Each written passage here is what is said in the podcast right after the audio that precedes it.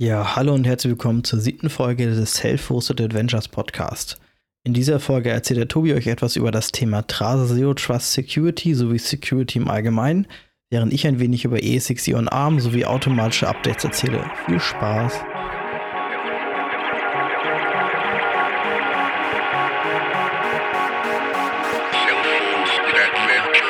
Ja, das erste Thema heute ist grob umfasst Security. Ähm, das ist, wird bei uns immer relativ lax behandelt, würde ich mal sagen. Ja, was heißt lax? Ne? Es ist halt, ähm, ich glaube, wir sind schon da ganz okay dabei, aber man könnte definitiv noch mehr machen. Ja, also wir standardmäßig, äh, wenn ich zum Beispiel einen, einen LXC-Container aufsetze, beziehungsweise irgendeine VM, ist es meist halt eine Debian-based Distri, entweder Debian an sich oder Ubuntu. Und dann gehe ich meistens immer in die SSH-Config und aber und erlaube, dass ich mich per SSH per Root einmelden kann. Ist natürlich nicht der feine englische Art. Man, man sollte natürlich lieber einen dedizierten User dafür haben und, ähm, und den dafür benutzen, statt mit einem Root-User zu arbeiten. Gut, das war halt mein alter Weg und ich bin jetzt mal drüber übergegangen, zumindest dem Passwort äh, Adieu zu sagen und zu sagen, okay, wir benutzen zumindest mal SSH-Keys. Äh, ich habe es jetzt bei meinen äh, vier, fünf Maschinen, VMs, LXC-Container aufgesetzt. An sich ist das ja kein Problem. Also ich den Weg, bin den Weg gegangen, ähm, lokal an meinem Laptop, womit ich arbeite, über PuttyGen Keys zu erstellen und die dann ähm, in den jeweiligen VMs in den Authorized Keys hinzuzufügen und dann guckt, ob es funktioniert und dann den Passwort less, also den Passwort ähm, Login deaktiviert. Hast du eigentlich für jeden ähm, Container nachher oder auch jede VM da einen Key generiert oder wie macht man das da? Oder nimmt man immer den gleichen? Äh, also ich persönlich habe jetzt nur einen genommen. Klar könnte man natürlich für einen, äh, jeden einzeln noch machen. Äh, Wäre natürlich wahrscheinlich noch security-mäßig noch besser. ähm, dann hat wahrscheinlich die Faulheit, was heißt wahrscheinlich, die Faulheit über, obsiegt ich werde, ähm, ja, das ist eigentlich eine gute Idee, dann da eigene Keys ja, zu machen. Ja, ich sag mal so, man ist eigentlich schon relativ gut damit unterwegs, wenn man das nicht, den Port nicht freigibt. Ne? Also der ist ja bei dir, glaube ich, auch nicht. Also bei mir ist, ist er zumindest nicht über die äh, Firewall freigegeben, also meine Fritzbox. Also, ich, also sprich den SSH. Ja, 22, genau. Port SSH 22. ist nicht freigegeben. Ich meine, da hat man ja schon einen riesigen Angriffsvektor direkt abgeschränkt. Ja, hatte ich früher.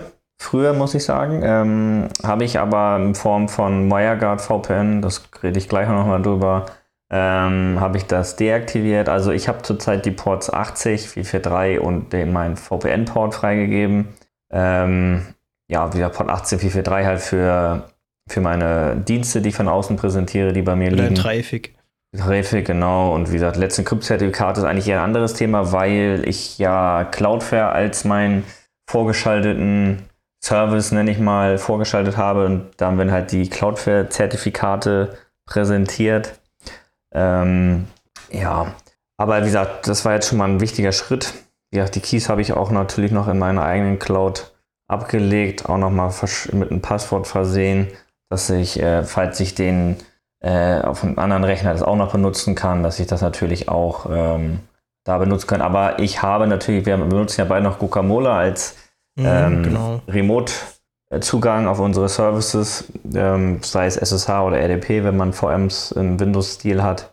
Äh, und da habe ich auch gleich die Passwörter rausgenommen und gleich die SSH-Keys äh, den einfach reinkopiert und das hat auch funktioniert. Deswegen bin ich da jetzt, ich habe es jetzt nur aus, weil ich eher meistens zu Hause dann damit arbeite an meinem Laptop, dass ich es dann da gemacht habe, damit ich nicht den, den Key erstmal kopieren muss und sowas. Also rein aus Komfortgründen habe ich es natürlich auch nochmal gemacht. Und natürlich, wie gesagt, der sichere Weg. Ja. Aber Security ist wirklich ein Thema. Das ist, äh, das muss jeder handhaben, wie er mag. Ja, also ähm, ich denke mal, es gibt da so ein paar Basics, die der machen sollte. Aufpassen, was man nach draußen published äh, an Ports. Am besten immer alles verschlüsselten machen und ja, das ist halt wirklich so die Basics und darüber hinaus gibt es halt, ist das so eine riesige Welt, diese Security, alles, was man da machen kann. Es gibt ja auch viele Leute, die nutzen dann Geschichten, um ihre Linux-Systeme jedes einzelne zu härten und solche Geschichten. Also da kann man echt eine Menge machen. Ähm, aber ich glaube, wenn man die Basics da schon mal hat, ist man da schon ganz gut dabei. Also man sieht es ja recht häufig, ähm, dass es Berichte gibt über äh, sag ich mal, Leute, die, mein Gott, kann man ja auch selbst machen, so einen Portscan im Internet machen und wie viel man da einfach sieht, dass Leute irgendwelche Instanzen von irgendwelchen Softwaren im freien Internet haben, ohne Passwortschutz. Oder auch, ähm, das hattest du mir vorhin erzählt, da SMB, äh, dass man SMB-Shares frei im Internet findet, so ungefähr, weil wahrscheinlich UPnP, also automatische Portfreigabe im, äh, im, im Router aktiviert ist.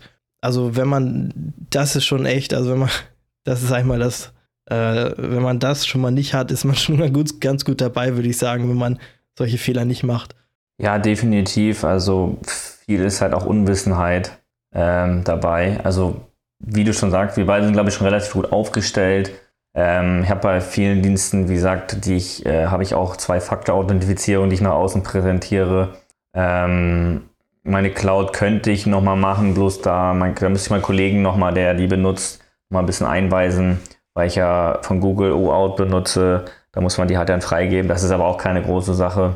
Könnte man auch irgendwie tun, weil, äh, wie gesagt, wenn du zwei Faktoren noch davor hast, ist das schon eine gute Sache. Also, Auf jeden Fall. Und bezüglich dieser offenen Ports, äh, ja, wie gesagt, das war jetzt in den CT-Podcast. Den höre ich immer ganz gerne. Wie gesagt, wir sind ja auch nur Menschen, hören ja auch andere Podcasts. äh, und da ging es halt auch nicht nur um SMB-Freigaben von irgendwelchen NAS-Systemen, natürlich mit der Freigabe jeder. Ich meine, kennt jeder Mann.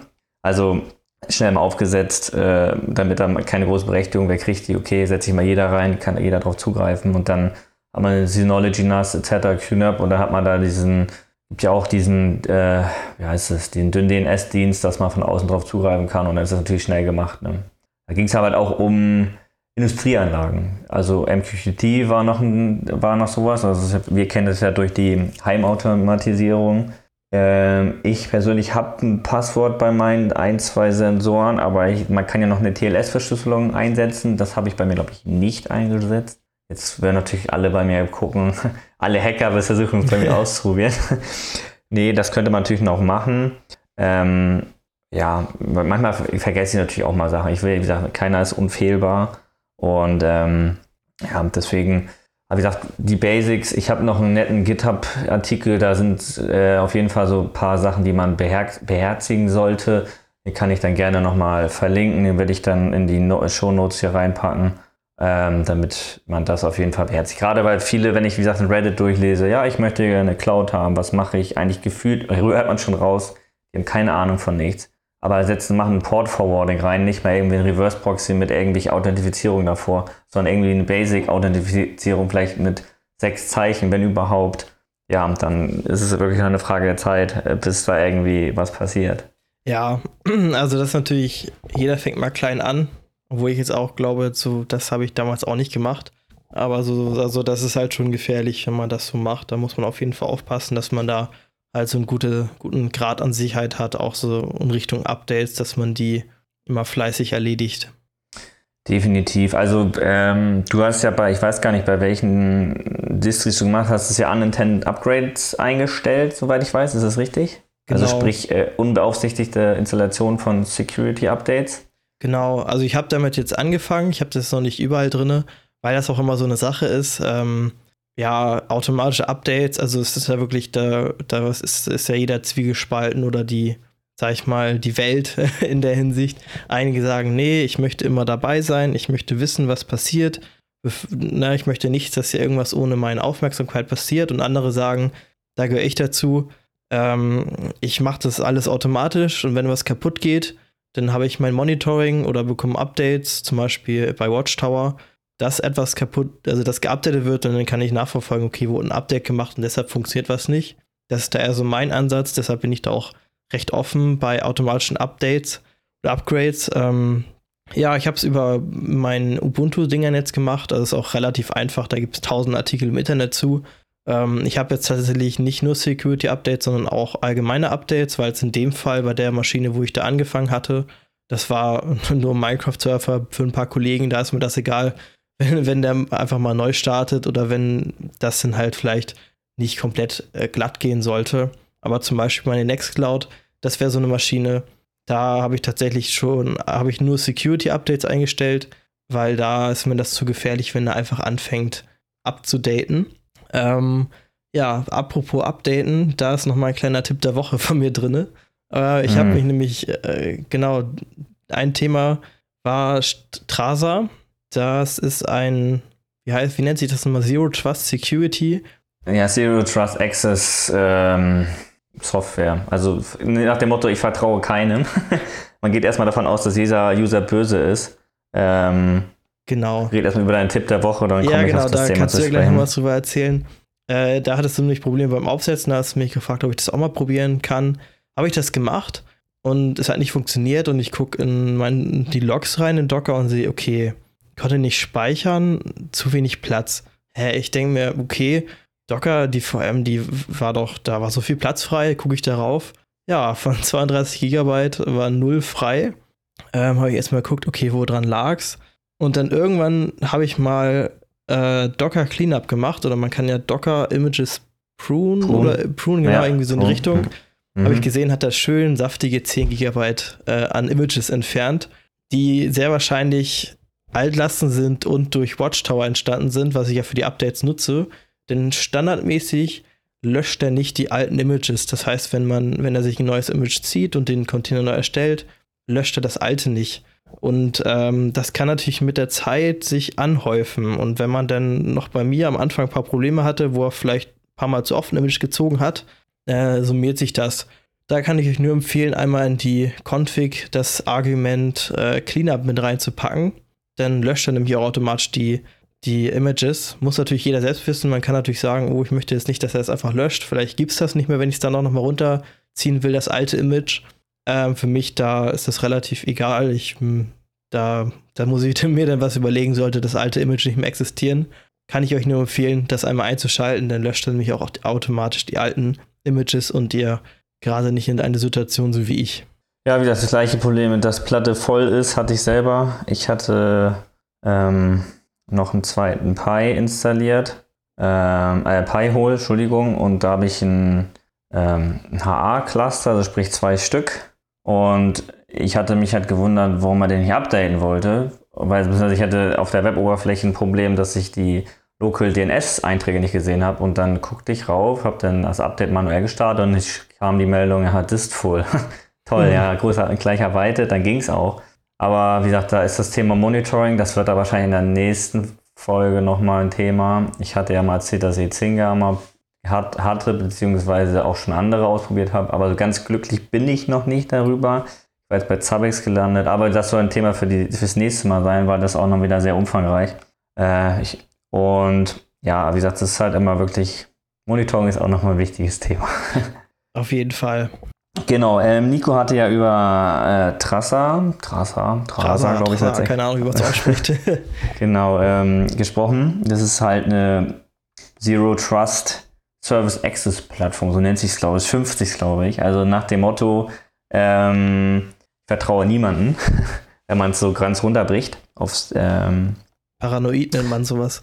Genau. Ähm, was unterscheidet das eigentlich von einer normalen? Also, wir benutzen ja zum Beispiel Coca-Mole, als, äh, um, um auf so einen Service zu kommen. Die bieten ja, soweit ich weiß, auch zwei Faktor an. Genau, wenn man es ja. jetzt nicht mit einem Terrific, O-Out, Australia etc. Äh, benutzt. Ähm, bloß diese Zero-Trust-Systeme sind halt noch ein bisschen mehr. Die gucken halt nach dem, äh, zum Beispiel nach, ähm, du kannst ja auch bei denen sagen, IP-Whitelisting im Sinne von, du kannst nur eine bestimmte IP zulassen oder IP-Range. Ähm, oder wenn der äh, die Credentials, er hat zwar schon eingeloggt, aber kann ja sein, dass sich einer die Angreifer die, die, ähm, die Daten geklaut haben und ähm, aber er wundert sich, hm, aber irgendwie ist das nicht die gleiche IP, wo von sonst der immer kommt. Und dann kann man das mit dem System ein wenig einschränken. Und äh, das geht natürlich in anderen Richtungen noch äh, viel mehr. Also wie gesagt, das ist halt einfach, na, äh, einfach nochmal ein Layer darüber. Genau, das und, kennt man ja auch ein bisschen, wenn man das schon mal gehört hat, Conditional Access aus der Azure Cloud. Mhm, das genau. ist, also wenn man diesen erweiterten Plan hat, ist das auch eigentlich das gleiche, was Microsoft da bewirbt, ähm, nach dem Motto, dass der erstmal guckt, okay, wo kommst du eigentlich her? Oder vielleicht auch, okay, du hast dich vor zehn Minuten aus Deutschland angemeldet und in zehn Minuten später meldest du dich äh, aus der USA an. Das kann nicht richtig sein. Da muss ich erstmal nochmal genauer nachfragen oder dich darum bitten, dich nochmal Dollar zu verifizieren über zwei Faktor oder in die Richtung. Genau, die gibt es eine sogenannte Base Policy, da kann man sagen, okay, er braucht auf jeden Fall einen zweiten Faktor. ähm, dass man zum Beispiel auch die Session aufnimmt, aufnimmt von den jeweiligen Leuten. Also das kann man als Admin einstellen, wenn man möchte, dass File-Transfer erlaubt ist, IP-Whitelisting, wovon ich gesprochen habe, dass er quasi nur von einer IP oder einer Range kommen darf. Ähm, ja, zum Beispiel nur zu bestimmten Zeiten online darf. Also wie gesagt, nach dem Motto von 8 bis 17 Uhr und abends um 22 Uhr ist eigentlich nieder, das ist ja irgendwie schon verdächtig, dann hat er, glaube ich, hat er dann keinen Zugriff und halt ein Ablaufsdatum oder Zeit. Das ist dann, ähm, was, ähm, was da so gibt. Ja, was hat das dann noch? Er hat einen eigenen ähm, Vault für Secrets, also sprich, wenn du, du kannst auch, wie gesagt, du kannst per RDP, SSH einbinden, VNC, glaube ich auch, da bin ich mir gar nicht sicher. Auf jeden Fall die beiden, das sind ja so die wichtigsten, die man eigentlich braucht. Linux eigentlich für SSH und Windows RDP. Und ähm, da kann man dann halt, da braucht man, das gibt es einmal für Android und für Workstation gibt es einen sogenannten Client, den installiert man sich und dann ähm, kann man nur QR, muss man so QR-Code abscannen und dann hast du quasi dein Handy als zweiten Faktor. Und dann, wenn du dich einmeldest, dann fragt er einen mal danach, ähm, ob du ähm, welchen One-Time-Passwort hast du dann in dem Fall. Achso, natürlich Web-Services, HTTPS geht natürlich auch, habe jetzt gerade nochmal nachgeguckt. Klar, wenn du jetzt Nextcloud etc. betreiben möchtest oder so hinter dem, kann man das natürlich auch noch machen. Also wie sieht das denn genau aus? Also ich habe das jetzt bis jetzt nur einmal kurz aufgesetzt, aber nicht wirklich viel mitgemacht. Ähm, ist das, kann man das als Middleware in Traffic mit einbinden oder funktioniert das als komplett eigener Dienst, wo du, sag ich mal, Trasa deine Domänen raufgehst und von da aus gehst du dann weiter auf deine Services? Oder? Ja, genau, das ah, letzte. Okay. Also ähm, ich habe natürlich unter Traffic das eingebaut, dass ich da raufkomme, weil es ja bei mir lokal gehostet ist. Äh, also wie gesagt über die äh, Port 443. Da muss man in dem Fall jetzt auch über TCP-Routers, das ist dieses Problem, was wir vorhin hatten, wo ich nicht weiterkam, weil ich wollte erst, dass Traffic das alles irgendwie rüberroutet, aber nein, ich will ja nur bis zu den Tracer Entry Point quasi kommen und von da dann weiter.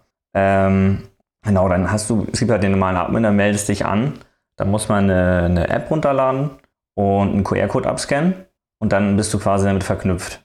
Und dann kannst du ähm, User anlegen, ganz normal, und dann halt diese ganzen Base-Policies, wovon ich gesprochen hatte. Und ähm, dann du sagen, okay, er braucht einen zweiten Faktor etc. Und dann kriegt der User, wenn du angelegt hast, gibt es einen Link, den, den wird er per E-Mail verschickt. Und dann kann er sich damit registrieren und auch auf diesen zweiten Faktor. Und dann kannst du natürlich pro User noch sagen, okay, der darf auf das zugreifen, so wie halt bei Guacamole auch. Und ähm, muss halt bestimmt zum Beispiel bei SSH musst du auf jeden Fall, weiß nicht, ein 20-stelliges Passwort und einen zweiten Faktor haben. Bei RDP brauchst du zum Beispiel den zweiten Faktor nicht. Das kann man alles einstellen. Also das ist ganz, ganz schön. Und was halt ganz nett ist, wovon ich gesprochen habe, du kannst die ganzen Secrets, also sprich die SSH-Passwörter, musst du ähm, nicht selber speichern. Die kann man ja auch die sogenannten Vault, also nenne ich mal Schatzkammer hier, ähm, einspeichern, die sind auch verschlüsselt etc. Und dann hast, bist du da schon mal, dann erkennt er dich halt daran. Und was gibt es halt noch so an User? Du kannst natürlich lokal anlegen, du hast eine LDAP-Anbindung, sprich Active Directory. Ähm, AWS soll nachher noch als Service Identity kommen und äh, Google Cloud Plattform. Und ja, was ich hatte jetzt für mich persönlich, oh jetzt kommt es wieder. Der Use Case war für mich jetzt nicht so stark, weil ich jetzt ähm, nicht so viele User habe, wo ich, ich bin eigentlich der einzige User, der auf diese Dienste zugreifen kann, aber aus dem persönlichen beruflichen Hintergrund würde ich sagen, gibt es schon doch ein paar Kunden, wo ich das vielleicht sogar kleinere Kunden, wo die jetzt kein Geld für eine große 7-Lösung oder sowas äh, und sowas ausgeben möchten oder äh, ja gut, 7 ist ja eher das Monitoring, aber halt in die Richtung Security gehen, könnte ich mir das schon ganz gut vorstellen, dass man da was machen kann, die da wirklich ein bisschen security-mäßig unterwegs sind. Das finde ich eigentlich schon ganz schön. Genau, was man als Admin noch sehen kann, man hat ein schönes Dashboard, da kann man dann die, äh, die Zugriffe sehen äh, von der Welt, zum Beispiel, okay, da greift jetzt aus, Ahnung, China drauf zu, etc. Und gibt natürlich so ganz viele ähm, ja, Statistiken und sowas. Das ist halt immer ganz toll. Ja, es hört sich auf jeden Fall ganz cool an. Also ich kann genau. mir gut dafür das vorstellen, das zu nutzen. Ähm, obwohl ich jetzt auch sagen muss, ich bin alleiniger Nutzer, so richtigen äh, Use Case habe ich da jetzt für noch nicht im Homelab, aber ist auf jeden Fall für auch beruflicher Sicht es ist, bietet sich ja auch an, solche Lösungen da mal anzusehen, um allgemein, das ist ja nicht die einzige Lösung in dem Bereich, sondern um die allgemein mal gesehen zu haben, ne, um da auch überhaupt zu wissen, was das eigentlich ist, dieses ganze Thema mit Zero Trust und sowas. Es bietet sich da auf jeden Fall an, Richtig. das da einmal zum Anschauen zu nutzen. Ja, also es gibt halt verschiedene Wege, auch dass wir sich Leute halt connecten können. Zum Beispiel, wenn wir über SSH reden, entweder halt, wenn der User sich über das Dashboard einwählt, dann hat er da eine Verknüpfung und landet dann da. Oder man kann sich auch direkt per SSH-Client ähm, verbinden. Dann geht halt über sogenannten diesen den, Trasser Proxy. Das ist in dem Fall einfach der Guacamole Daemon. Ähm, dann kann man sich halt auch per SSH verbinden, muss halt da den, nicht den Port 22 angeben, sondern halt den Port des Daemon. Ich weiß gerade, irgendwo den 8000er äh, Range ist der äh, standardmäßig unterwegs, dass er dann da funktioniert und man kann, äh, Tracer kann auch als CA genutzt werden, sprich man kann halt auch eigene Zertifikate mit ausrollen, die rollt man dann, also ist als CA-Stelle und dann, äh, also Zertifizierungsstelle und kann dann auch quasi gleich mit SSH-Keys von der Tracer benutzen. Also wo wir beim Thema SSH-Keys wieder sind, da muss man, hast du ja diesen Passwort-Less-Zugriff. Aber natürlich natürlich den zweiten da, den muss man natürlich wieder berücksichtigen. Der ist dann auf jeden Fall, wenn man es eingestellt hat. Genau. Genau, was, was gibt es noch? Es gibt noch einen eigenen gebauten Radioserver, wen das interessiert. Ähm, ja, also wie gesagt, ich finde es an sich eine coole Sache. Man müsste mal, ich wie gesagt, müsste noch mal, ich habe die Basics mir alle mal angeguckt und fand es echt ganz nice und ähm, würde mir jetzt auf jeden Fall noch mal ein bisschen Deep Dive geben und äh, gucken, wie das sich so entwickelt. Wie gesagt, es ist Open Source, ist äh, glaube ich von zwei Typen aus Malaysia programmiert, Hash, aber gibt es eine Firma hinter. Ähm, ja, muss man natürlich wissen, ob man das den Leuten vertraut, aber gut, wir sind ja aber noch vorrangig fürs Home Lab gedacht und ähm, da ist es ja relativ. Ist auch viel Spieltrieb, ne? Also wie gesagt, wie du schon, ist auch manches vieles braucht man ja gar nicht. Also was braucht man, also was braucht man schon, ne? ja, also wenn wir, wenn wir schon beim Thema sind für Lösungen, die äh, vielleicht nicht ganz so viel Sinn machen, aber ganz nett sind, so ESXi on ARM Mhm. Das ist auf jeden Fall noch ein ganz interessantes Thema, was auch relativ groß jetzt in letzter Zeit war. Ähm, ich wollte es mir eigentlich vor der Show hier nochmal installieren auf meinem Raspberry Pi. Bin dann daran gescheitert, dass meine SD-Karte gestorben ist. Man äh, muss sagen, äh, Zuhörer, bei äh, Nico äh, passiert es öfter, dass die SD-Karten abbrauchen. Ich, ich weiß, nicht, was er da macht. Also, das ist jetzt schon die zweite. Ähm, hat auch alles erst gut funktioniert. Ich stecke sie in meinen Raspberry rein will ins UEFI booten, um da ein paar Einstellungen zu machen. Der hat nämlich nicht erkannt, dass das 4 GB RAM sind, sondern halt nur 3. Das kann man aber umstellen. Ich gemerkt, okay, der merkt gar nicht, dass meine, meine Tastatur dran ist. Also die, die, leuchtet zwar und alles, aber er erkennt die nicht.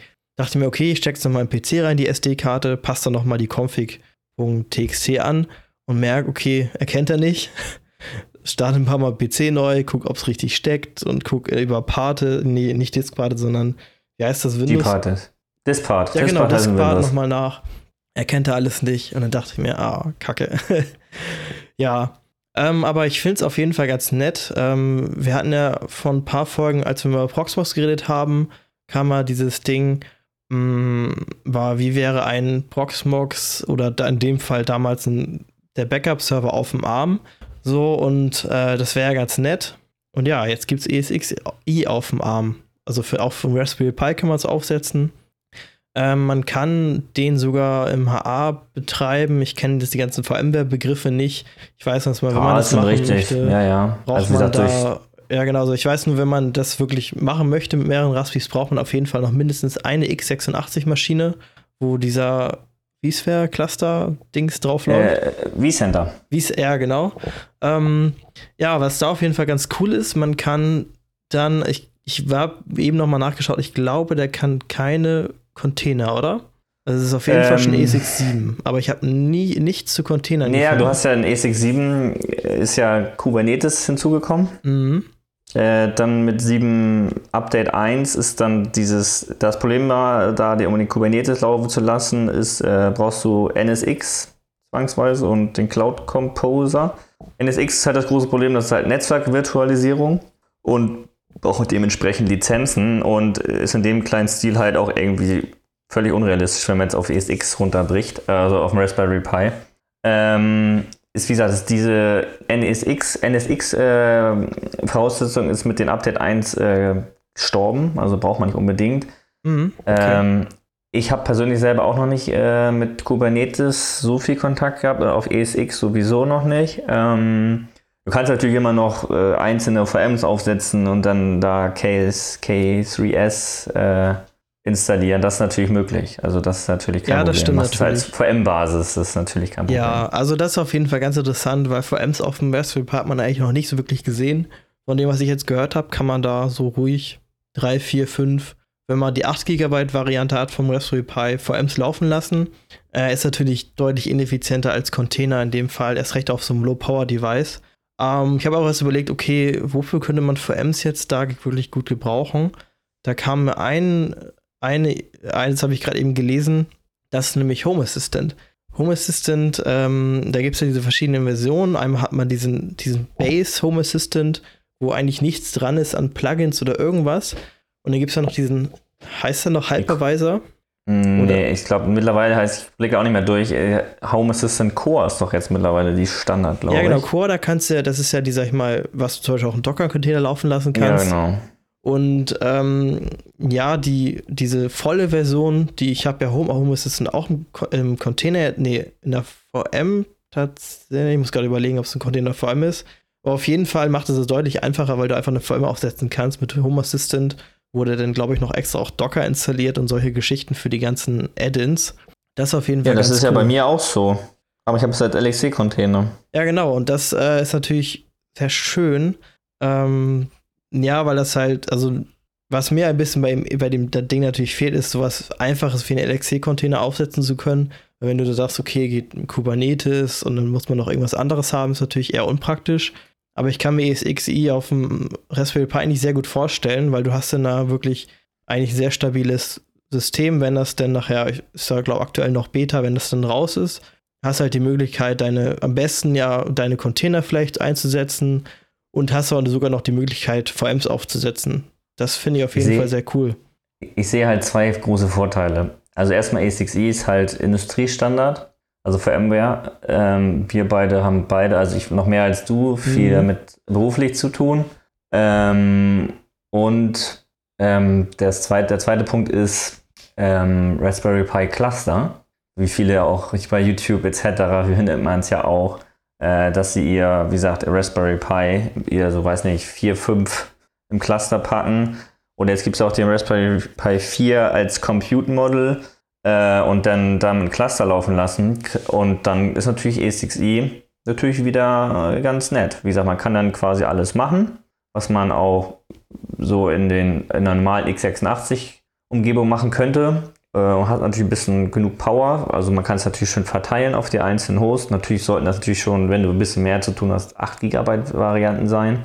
Und ist natürlich ein geiler Lerneffekt. Ob das jetzt unbedingt günstiger ist, wenn du dir, glaube ich, vier, fünf Compute Models kaufst und dann also was, kannst du wahrscheinlich auch eine kleine x86-Maschine schon, aber wie gesagt, Raspberry Pi ist halt immer das Ding, ne? Also da ja, haben die also, meisten Leute damit angefangen, ne? Und ja. Genau, also das auf jeden Fall der Lerneffekt ist, glaube ich, ein sehr guter Punkt.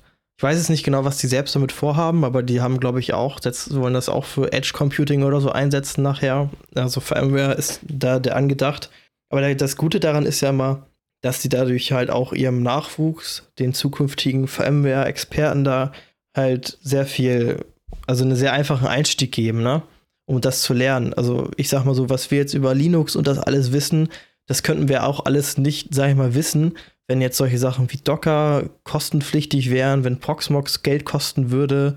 Ne? Und ja, wenn da kommt aber wieder ein Punkt dazu. Wenn wir jetzt äh, E6i ist ja nicht kostenlos. Also es gibt, ja, stimmt nicht ganz, es gibt die Free-Variante, die funktioniert soweit auch. Aber wenn wir zum Beispiel mit einem vCenter da sprechen, über Clustering, über HA, dann brauchen wir eine Lizenz. Ja, das, ist natürlich das, das stimmt natürlich, das, dann habe ich das falsch formuliert. Also das war auch jetzt nicht mein Hauptpunkt, aber es ist auf jeden Fall was halt sehr gut ist, wenn das auch selbst auf dem Raspberry Pi läuft, das haben ja viel mehr Leute oder es ist viel erschwinglicher, sich so ein Raspberry Pi Kit zu holen und wenn du dann da auch ESX drauf installieren kannst und damit lernen, ist es halt sehr cool ja. und das ist ein sehr einfacher Einstieg. es reicht ja auch schon, man muss ja nicht immer so tief gehen. Also wie gesagt, wenn wir jetzt über Firmware reden und dann E6E und mit einer Enterprise Plus Variante, wo es Distributed Switche, V-Switche und sowas gibt, das macht ja auch nicht jeder. Also außer in Amerika, da macht es gefühlt jeder zu Hause mit, äh, ja, ist immer wieder ein Thema. Aber sonst, wenn man einzelnen ESXi-Hosts ein bisschen mit V-Switchen arbeiten, das ist schon ganz interessant, das stimmt schon. Und wie gesagt, man könnte ja zur Not für 200 Dollar, Euro, ich weiß gar nicht, diese VMOOC-Lizenzen kaufen. Mhm. Ähm, und dann hätte man ja auch diesen ganzen Stack. Ich glaube, das müssten Enterprise-Varianten sein, kein Enterprise Plus, da bin ich mir nicht hundertprozentig sicher. Ähm, und aber denn, das ist ja noch erschwinglich, wenn man da wirklich ein bisschen tiefer reingehen möchte. Ob es dann jetzt wirklich ein Raspberry Pi werden muss, weiß ich nicht. Aber an sich, ich glaube, ich habe ja schon vor einem Jahr darüber erzählt, das soll irgendwann mal kommen oder wurde vor zwei Jahren schon mal angekündigt ich finde es auf jeden Fall sehr interessant. Also ich würde wenn ich noch mal ein paar hier rumfliegen habe, dann auch definitiv noch mal probieren. Ja, auf das jeden Fall. Ein. Also das finde ich auch sehr gut. Äh, Wäre natürlich jetzt schön nochmal Proxmox auf ARM. Vielleicht motiviert ja, das, das ja ein bisschen für die Zukunft. Gerade der Backup-Server, da, da bin ich noch heiß drauf. Also Raspberry Pi als, und dann den Proxmox Backup-Server drauf als ARM-Variante. Das ist nochmal, worauf ich nochmal schiel. Mhm. Weil Backup ist auch nochmal ein Thema. Das würde ich aber auch im nächsten Podcast erzählen, weil sonst wird es wieder zu lang. Ähm, was bei A6i noch das Problem war, am Anfang, wie gesagt, vor einem knappen Monat kam mir das raus oder drei Wochen mit dem, ne, Anfang Oktober kam es raus mit den A6i für ARM oder für ein Pi eher gesagt. Ähm, das Problem am Anfang, was viele gesagt haben, man kann den man kann die USB-Devices nicht als Data Store anlegen. Das geht mittlerweile. Man muss halt äh, einen bestimmten Dienst ausschalten und dann kann man auch den ähm, kann man auch die, äh, einen USB-Stick oder USB-Platte als Data Store. Ist ja halt alles noch Early Software, ne? Genau, richtig. Aber wie gesagt, an sich wirklich eine richtig coole Sache, was da noch kommt, was äh, ARM da, äh, was VMware da noch so bringt und mit einer Raspberry Pi kann man ja so viel machen und also es ist wirklich die Brot- und Buttermaschine. Man kann, was kann man damit nicht machen? Deswegen, ja. Ja, also auf jeden Fall, wenn wir nochmal zu dem Thema zurückkommen, du hast ja gesagt, diese, oh, diese eine Version kostet da 200 Euro. Ich wäre eigentlich echt dafür, dass diese Firmen sich mal das vornehmen und sagen, für Einzelpersonen ist das alles kostenlos. Man muss nur nachweisen, ja. dass man vielleicht kein Unternehmen ist, was das ausnutzen will. Weil ich sag mal, mit solchen Kostenfallen so, oder nicht Kostenfallen, aber mit solchen Kosten na, ist das natürlich auch hinderlich nachher, wenn man, sag ich mal, organisch Nachwuchs, sag ich mal, anwachsen lassen möchte. So wie wir, die das irgendwie mal austesten wollen. Ne? Und wenn jetzt kommt, ja, das zu machen kostet 200 Euro, bin ich da auch, ja gut, dann das werde ich nicht ausgeben, so ungefähr. Und wenn das ein kostenlos wäre, wird man sich ja doch angucken, wird das lernen und das, das hat im Endeffekt auch einen positiven äh, Aspekt dann nachher für die Firmen nachher, weil die Nachwuchs, sag ich mal, auch kriegen und das ohne, dass die, ja, und das halt sehr natürlich, so blöd gesagt. Das würde ja, ich also gut finden. Es ist ja nicht nur, äh, was ist einmal für die Firma, wo man schon arbeitet, aber auch natürlich, wenn man ähm, sich weiterbildet und dann vielleicht einen Beruf wechseln möchte, ist natürlich immer ein Thema. Ne? Also sie zum Beispiel, guck dir Jeff Girling mit seiner Ansible-Reihe. Das Buch gibt es ja schon lange und ich glaube, der hat schon vielen Leuten geholfen. Also ich habe in den Kommentaren öfter mal gelesen, dank dir habe ich jetzt einen neuen Job und kriege so und so viel mehr Geld. Also das ist natürlich jetzt, sollte nicht der, das Ziel des Ganzen sein, oder kann, kann schon sein, aber Deswegen, es hat natürlich auch so eine Aspekt, Aspekte. Deswegen finde ich das schon sehr interessant. Und ähm, mal gucken, was da halt noch so kommt. Also wir werden auf jeden Fall dranbleiben. Auf jeden Fall. Guti, dann haben wir ja doch schon wieder länger geredet, als ich dachte. Wo wir dachten, wir hätten heute gar keine Themen. Ähm, dann würde ich sagen, von meiner Seite aus erstmal bis zum nächsten Mal und vielen Dank fürs Zuhören. Und Nico, das letzte Wort. Ja, vielen Dank fürs Zuhören. Ne? Wir hören uns das nächste Mal. Ciao, ciao.